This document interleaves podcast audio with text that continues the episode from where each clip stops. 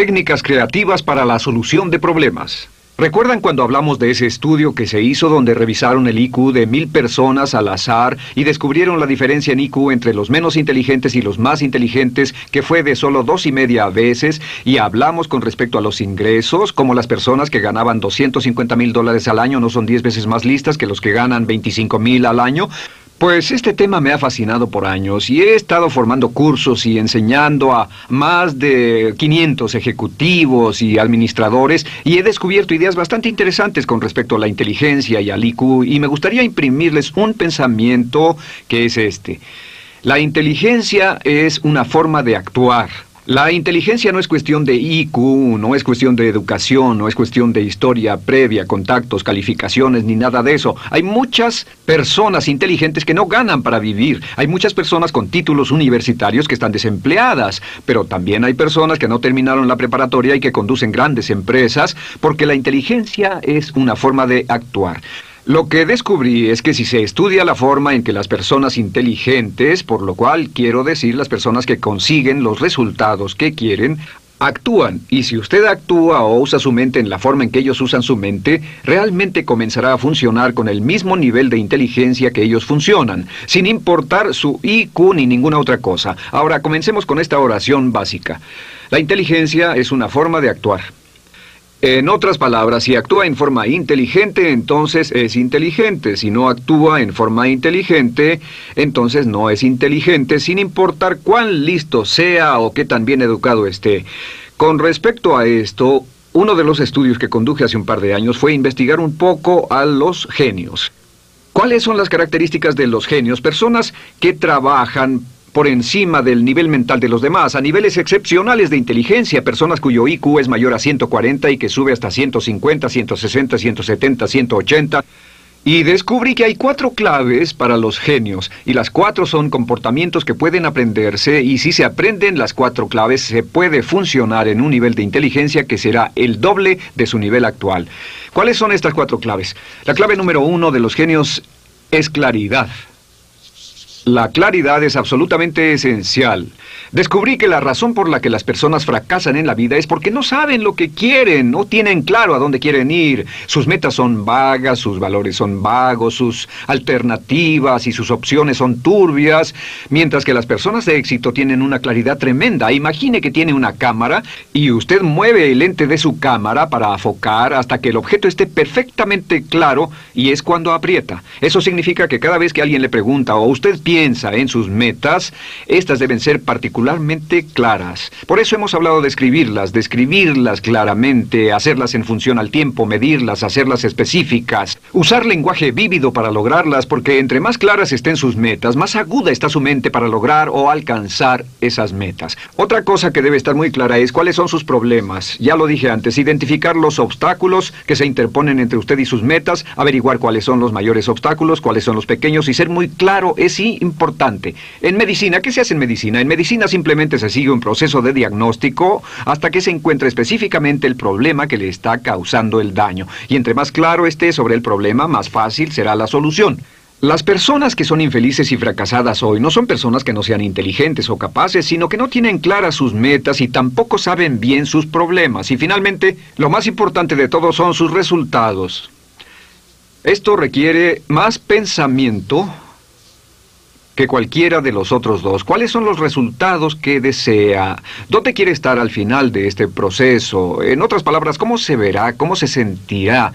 No el proceso de llegar allá, sino cuál es el resultado que está persiguiendo. Y el enfoque de los resultados a menudo es un enfoque superior que aquel de dirigirse a las metas, porque a veces sus metas pueden estar equivocadas. A veces los problemas tal vez sean diferentes, pero si usted sabe cuál será el resultado, si sabe lo que quiere y cómo quiere que se vea, si quiere una casa de dos mil metros cuadrados, eh, moderna, que tenga todas las comodidades, un estudio para usted, un cuarto para los niños, un garage doble, etcétera.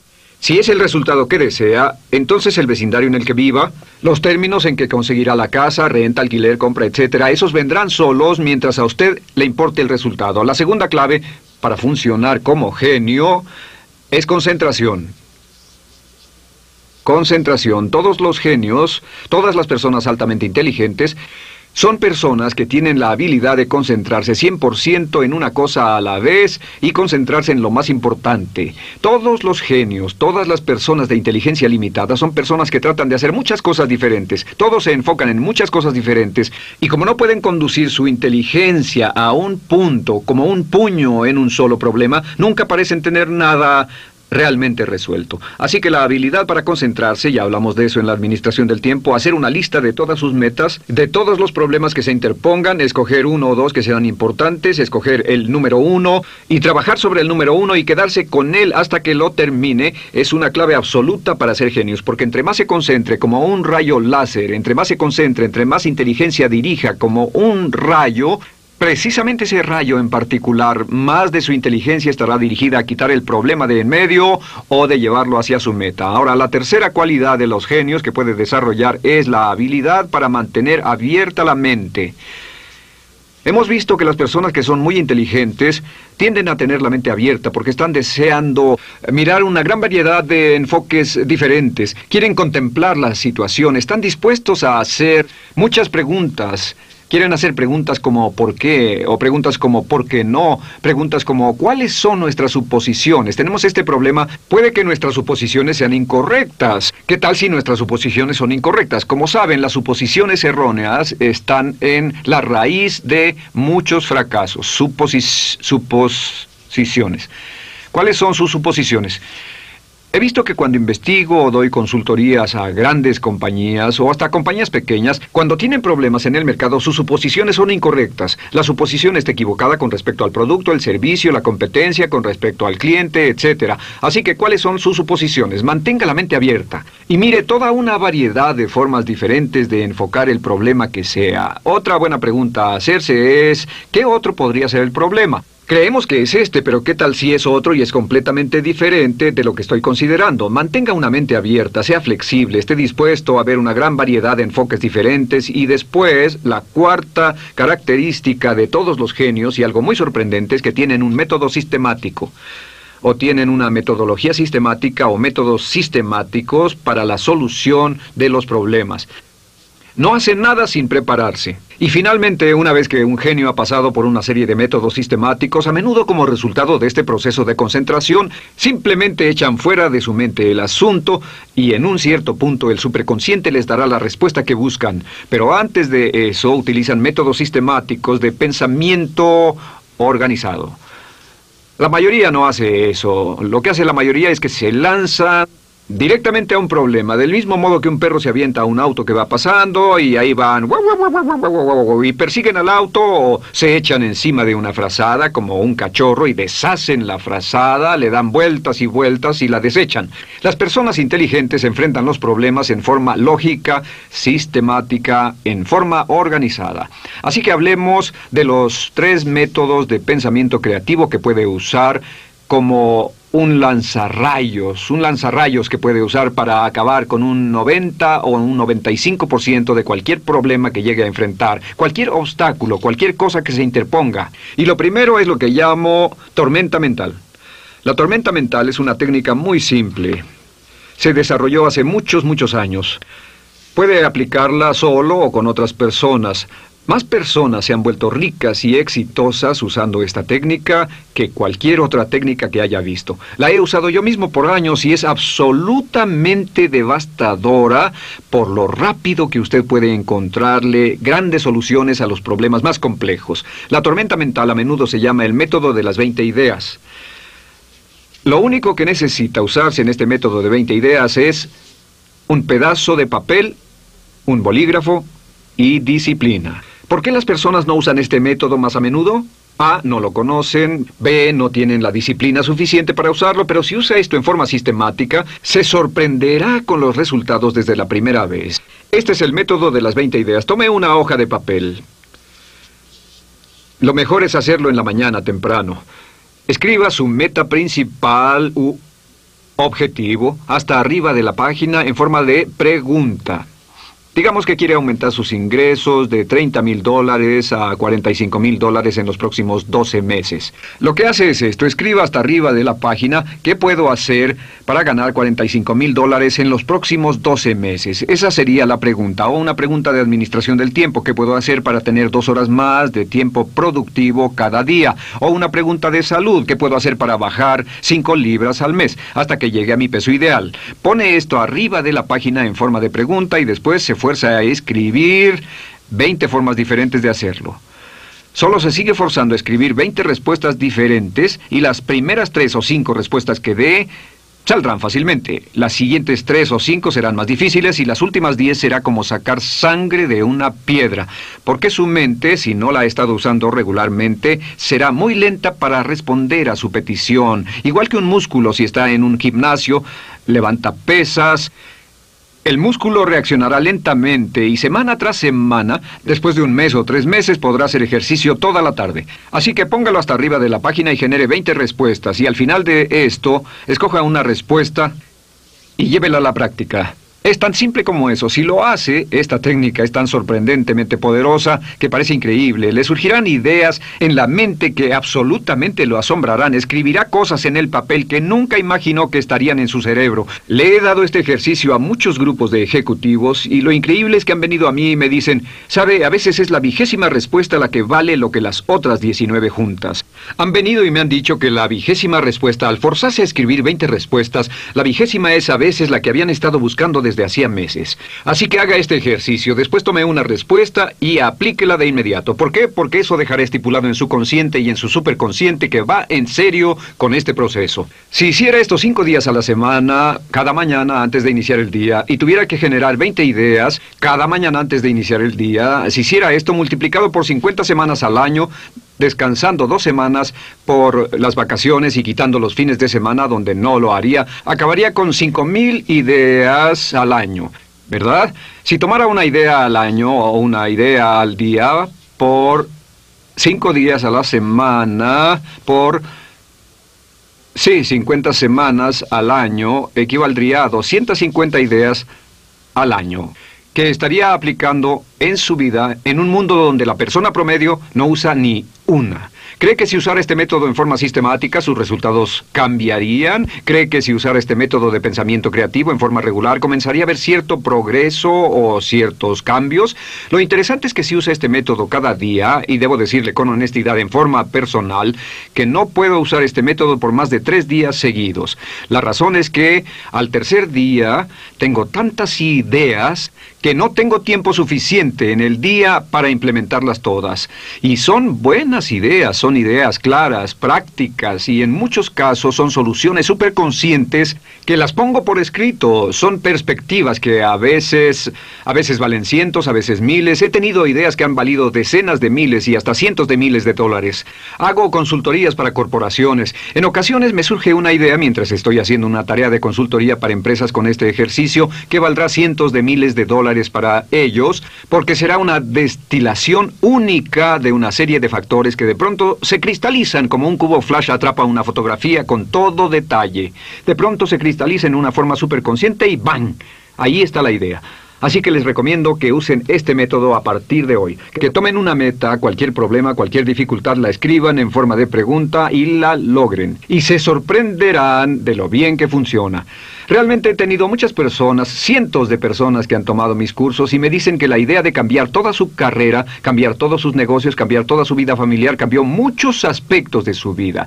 Muy bien, el segundo método que quiero enseñarles, que pueden usar solos, pero que también pueden usar en grupos, también pueden usarlo como una especie de forma para resolver un problema en grupo, es un método sistemático, parte fue desarrollado en la Universidad de Harvard y parte fue desarrollado por una serie de otros pensadores creativos en diversas formas y son las que he combinado en este método. Este método es absolutamente sorprendente, verdaderamente increíble. Nunca he visto un problema que no se haya resuelto con este simple método.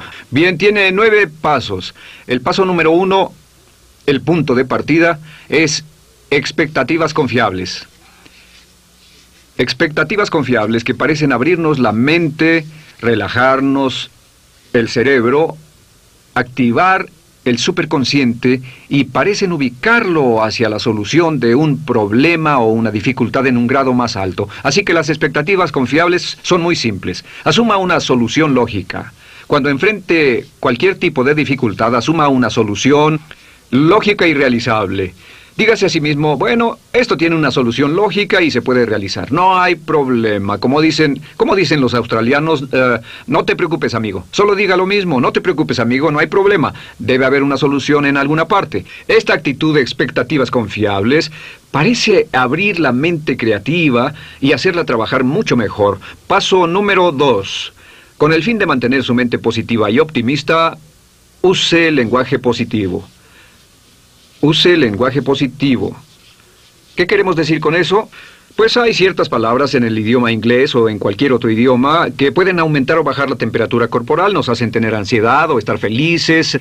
Así que el uso de las palabras es importante. Usar las palabras apropiadas es importante. Por ejemplo, la palabra problemas. La palabra problemas es una palabra negativa, tiene connotaciones negativas, hace que nos estresemos, nos angustiemos y estemos tensos, hace que nuestra mente se cierre. En vez de eso, use la palabra situaciones.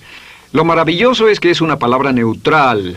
No es positiva ni negativa. Un problema es algo con lo que se lucha, una situación es algo con lo que se trata. Así que problema es igual a lucha, retroceso, costo, dificultad, decepción.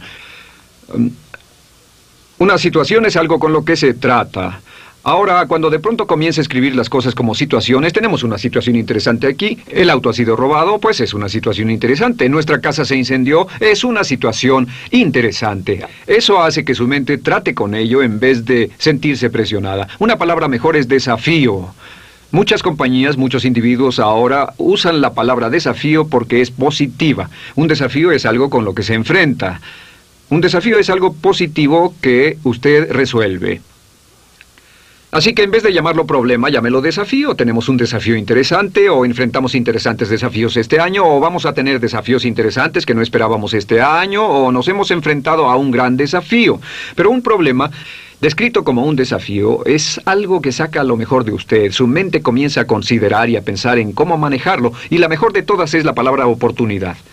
La palabra oportunidad es una palabra muy positiva. La palabra oportunidad es algo que puede aprovechar. Y lo interesante es que en toda nuestra investigación descubrimos que en cada retroceso o en cada dificultad, dentro de cada problema, dentro de cada situación o desafío, hay una oportunidad oculta. Hay algo que puede aprender, algo que puede ganar, hay una ventaja, un beneficio, hay algo. Y lo sabemos porque tenemos la ley de sustitución, que si vamos a buscar la oportunidad en una situación, no podemos al mismo tiempo pensar en lo que hizo que nos pusiéramos tensos y ansiosos. No puede pensar en ello como un problema y una oportunidad al mismo tiempo. El único pensamiento, el pensamiento positivo, derriba el pensamiento negativo. Y cuando vemos a la gente con éxito, encontramos que estas personas son aquellas que mantienen su mente en lo que desean y buscan la oportunidad, buscan el desafío, buscan la parte positiva de cualquier retroceso o dificultad. Ya hablamos de la mente superconsciente. Estos retrocesos y dificultades a menudo vienen a nosotros para decirnos cómo cambiar la dirección hacia el camino correcto, ir a donde queremos. Así que en vez de frustrarse o enfadarse, veámoslo como una gran posibilidad y busquemos su ventaja o beneficio. Y el tercer paso para tratar con cualquier situación o reto es definirla claramente. Defínala claramente. Por cierto, yo uso este método todo el tiempo. Simplemente tomo cualquier meta o dificultad que tenga y le hago todo este proceso. Le hago este proceso y siempre consigo al final una solución para ello. Defínalo claramente. Piense por escrito. Hágalo por escrito. Piense en papel. Todas las personas de éxito piensan en papel. Las personas que no tienen éxito no piensan en papel. ¿Por qué no piensan en papel? Porque son demasiado flojas para pensar en papel. Así que piense en papel, escríbalo y diga por qué estoy preocupado, cuál es la dificultad, cuál es la situación. Defínalo claramente. Recuerde lo que dijimos antes. La marca de un genio es la claridad. La marca del fracaso es la confusión. El número cuatro es pregúntese cuáles son las causas posibles. ¿Cuáles son todas las causas posibles?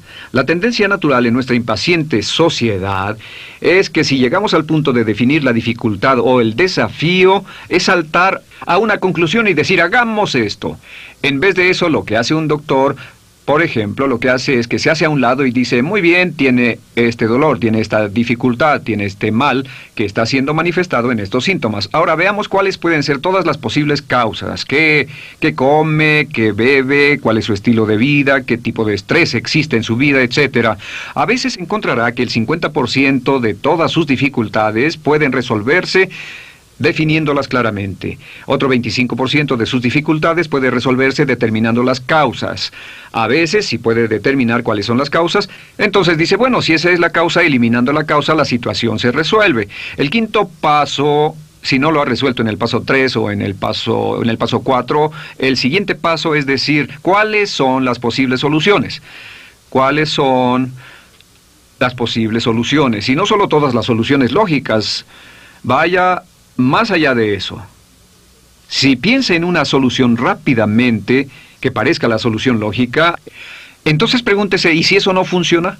¿Qué más podría hacer? Eh, Roger Van Ox dice, siempre busque lo que se llama la segunda respuesta correcta. Una vez que tenga una respuesta correcta, Dirá, bueno, esto parece la respuesta a esta dificultad. Pregúntese a sí mismo cuál es la segunda respuesta correcta. Un muy, muy buen ejercicio, porque si la primera solución no funciona, ya tiene una segunda solución desarrollada. Así que pregúntese cuáles son las posibles soluciones. ¿Cuál es la solución y el opuesto de la solución? ¿Qué tal si no hiciéramos nada? Si lo hiciéramos dos veces más difícil, si intentáramos algo por completo diferente, si usáramos pensamientos laterales en vez de excavar este hueco e hiciéramos otro hoyo. ¿Qué tal si nos salimos del mercado, si nos salimos de este trabajo o acabamos con la relación? En vez de tratar de resolver el trabajo o la relación. ¿Qué tal si fuéramos a alguna otra parte y volviéramos a comenzar? ¿Cuál sería la segunda respuesta correcta? Este es un punto crítico. A partir de este punto, cuando haya llegado al número 5, piense y hable solo de las soluciones. Piense y hable solo de las soluciones. Debido a la ley de la concentración, debido a la ley de sustitución, debido a la ley de atracción, ¿qué es lo que pasa? Pues yo le diré lo que pasa. La mayoría habla sobre los problemas todo el tiempo. Piensa en problemas, se preocupan por problemas, imaginan problemas, discuten los problemas y tienen cada vez más y más problemas. La ley de sustitución dice que si piensa y habla sobre problemas, su mente se ocupará con lo negativo. La ley de atracción dice si habla y piensa en problemas, va a traer más problemas a su vida. La ley de correspondencia dice que entre más piense y hable de los problemas, más preocuparán su mente y más estará su mundo externo caracterizado por los problemas. La diferencia entre ganadores y perdedores entre los héroes y los que no lo son, éxitos y fracasos, es esta. Es que las personas de éxito, ganadores, están orientados hacia soluciones, están orientados hacia soluciones, piensan en soluciones, hablan sobre soluciones, siempre están haciendo esta pregunta, y esta es la gran pregunta. ¿Y ahora qué hacemos? ¿Qué podemos hacer desde aquí?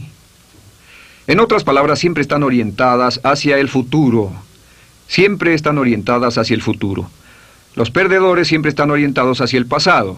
Los perdedores siempre quieren saber quién lo hizo, a quién debe culparse, quién es responsable, cómo reducir las pérdidas. El ganador siempre ve hacia adelante y dice, ¿a dónde vamos desde aquí? ¿Qué hacemos ahora? ¿Cuál es la solución? ¿Cómo podemos mejorar la situación? ¿Cómo podemos ajustarnos, adaptarnos, modificarnos? Una vez que llegue aquí, el siguiente paso es muy simple. El número 6 es tome una decisión. Tome una decisión. Cualquier decisión es mejor que ninguna decisión. El 80% de todas las dificultades deben resolverse y la decisión deberá tomarse en este punto, en el momento exacto en que surgen. Cuando tenga una dificultad es el momento de tomar el 80% de sus decisiones. La indecisión, por cierto, la indecisión es la principal razón de los fracasos. Las personas indecisas no tienen éxito. Ser decidido es más importante que estar en lo correcto. Porque entre más decisiones tome, entre más retroalimentaciones reciba, más listo se volverá, más exactas se volverán sus decisiones. Entre menos decisiones tome, menos retroalimentación recibirá, menos aprendizaje tendrá, más pobre será en la toma de decisiones. Así que tome una decisión. El 80% deberá hacerse ahora y lo demás puede hacerse simplemente diciendo, bueno, no puedo tomar la decisión ahora, necesito más información. Pondré un límite, el jueves tomaré la decisión sin importar qué información tenga. Número 7, esto es un gran liberador de tensiones. Tomar decisiones. La indecisión es una fuente importante de estrés.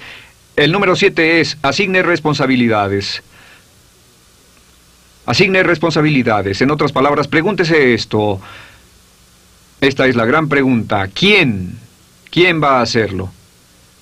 ¿Quién va a hacerlo? A menudo las personas hacen el ejercicio, toman la decisión, están felices, motivadas, el estrés y la dificultad acabó, y después vuelven al trabajo y vuelven a una reunión dos semanas después y no se ha hecho nada porque no se le asignó a nadie específicamente, y tal vez es la palabra, asignar responsabilidades específicas. ¿Quién va a hacerlo exactamente? Y esto nos lleva al número 8, establezca un límite. Diga, quiero que esto se haga en tal y tal día. Sepamos que eso se va a hacer tal y tal día. Jueves a las 12 lo volveremos a revisar. Y por supuesto, una vez que ha establecido un límite, el número 9 es actúe, observe. Un interesante estudio de la administración del tiempo que leí hace poco dice que el 20% del trabajo, el 20% por lo general equivale a un 80% del valor del trabajo. Si es el 20%, diga bien comenzado y casi terminado. El número 10 es inspeccione lo que espera. Inspeccione lo que espera. Una de las reglas más importantes del éxito en la vida es cuando ha acordado algo de que alguna cosa va a hacerse, inspecciónela, revísela, contrólela, monitorela, esté en contacto. Eh, tengo un buen amigo que dice que delegar es esencial, pero no abdicar. Tome una decisión cuando haya asignado algo a alguien, le haya pedido hacerlo, manténgase en contacto con él. Si es lo bastante importante para usted que lo hayan hecho en ese lapso, es importante también que lleve un seguimiento, que lo revise. Bien, hay un método final de pensamiento creativo que puede usar con su esposo o su esposa, con sus colaboradores, con sus amigos, con sus socios, uno de los métodos más poderosos que se hayan desarrollado. Primero lo escribió Alex Osborne en su libro Aplique la imaginación en 1946 y se llama Inspiración súbita. La inspiración súbita, uff, es magnífica. No puedo escribirlo todo en el pizarrón, pero le daré la descripción de lo que tiene que hacer para tener buenas inspiraciones súbitas. Número uno, el mejor grupo para tener inspiraciones súbitas es de cuatro a siete personas. Menos de cuatro no tendrá la energía potencial y más de siete el grupo comienza a desperdigarse. Así que de cuatro a siete, sentarse juntos con un espíritu de armonía. El paso dos es definir claramente la cuestión y entre más simple y precisa sea esta cuestión y más concreta sea la respuesta que busca, mejor funciona el ejercicio de inspiración súbita. Por ejemplo, en una organización de ventas no diga ¿qué podemos hacer para aumentar las ventas? Porque la pregunta es muy vaga, es dispersa. Recuerde, claridad. Lo que diríamos es ¿qué podemos hacer para aumentar nuestras ventas 20% en los últimos 90 días? Y entonces todo el mundo empieza a pensar en esa pregunta. El tercer paso con respecto a inspiración súbita es tiempo. El mejor periodo para tener inspiraciones súbitas es entre 15 y 45 minutos. 30 es lo ideal y lo que hace es esto. Dice, busquemos inspiraciones súbitas a esta pregunta. ¿Qué puede incrementar nuestras ventas en 20% en los próximos 90 días? Y vamos a pensar de las 4.15 a las 4.45. El siguiente paso es generación de ideas. Y esto realmente es crítico. En vez de generar ideas y después evaluarlas, lo que hace es esto. Y esto es lo que Osborne descubrió. Decía, lo que bloquea las inspiraciones súbitas es que tiene la idea del proceso de generación y alguien le da una idea y alguien dice, ah, eso no funciona, es estúpido, es ridículo, ya lo intentamos una vez. Y en cuanto alguien dice algo crítico sobre una idea, todo el mundo cierra la boca. Está usted sentado ahí, todo el mundo está dudando. ¿Por qué? Pues porque cuando se critica una idea desencadena más el temor al rechazo que se remonta a su niñez temprana. Así que lo que hace es dividir. Tiene la evaluación de ideas en una sección y la generación de ideas separada por un muro de tiempo. Así que pone tiempo entre las dos. Y aquí va la cantidad de ideas. En una sesión de 30 minutos, digamos 30 minutos, Dice, veamos cuántas ideas pueden generarse enfocadas a cómo podemos incrementar nuestras ventas un 20% en los próximos 90 días. Y del otro lado, toma más tiempo y aquí pide calidad. Ahora, ¿cuál es el papel del líder? En una sesión de inspiración súbita, el líder nunca debe dominar. El líder debe estimular. Una buena persona, por cierto, en los negocios reunirá a su personal o a sus socios regularmente para estimularlos a tener inspiraciones súbitas al menos una vez por semana, pero no dominará la conversación. Registre todas las respuestas. Registre todas las respuestas. A menudo alguien tendrá una respuesta en alguna sesión de inspiración súbita que será una solución superconsciente. La solución superconsciente puede ser tan excelente que hasta las personas que están en la sesión de inspiración súbita no estén conscientes de que es un logro brillante, pero cuando tome las ideas y las evalúe más adelante o alguien más vea esas ideas puede decir, eso es lo que estábamos buscando, es lo adecuado. Así que con respecto al pensamiento creativo, recuerde esto, déjeme repetirlo. La inteligencia es una forma de actuar. Puede funcionar al menos al doble de la inteligencia que está usando actualmente, haciendo lo que hacen los genios. Sea claro sobre lo que desea, concéntrese totalmente en su meta, el problema, la situación o el resultado que desee. Mantenga una mente abierta, sea flexible, mire todas las posibilidades y Después use métodos sistemáticos de solución de problemas como ya hemos discutido. Intente cualquiera de estos métodos. Úselos en forma regular y sistemática y le garantizo que se sorprenderá de cuán inteligente es usted realmente. Puede tener cualquier cosa que desee si la desea con fuerza suficiente. Puede ser lo que desee ser, tener cualquier cosa que desee tener, lograr lo que se proponga lograr si se aferra a ese deseo con un propósito firme. Robert Collier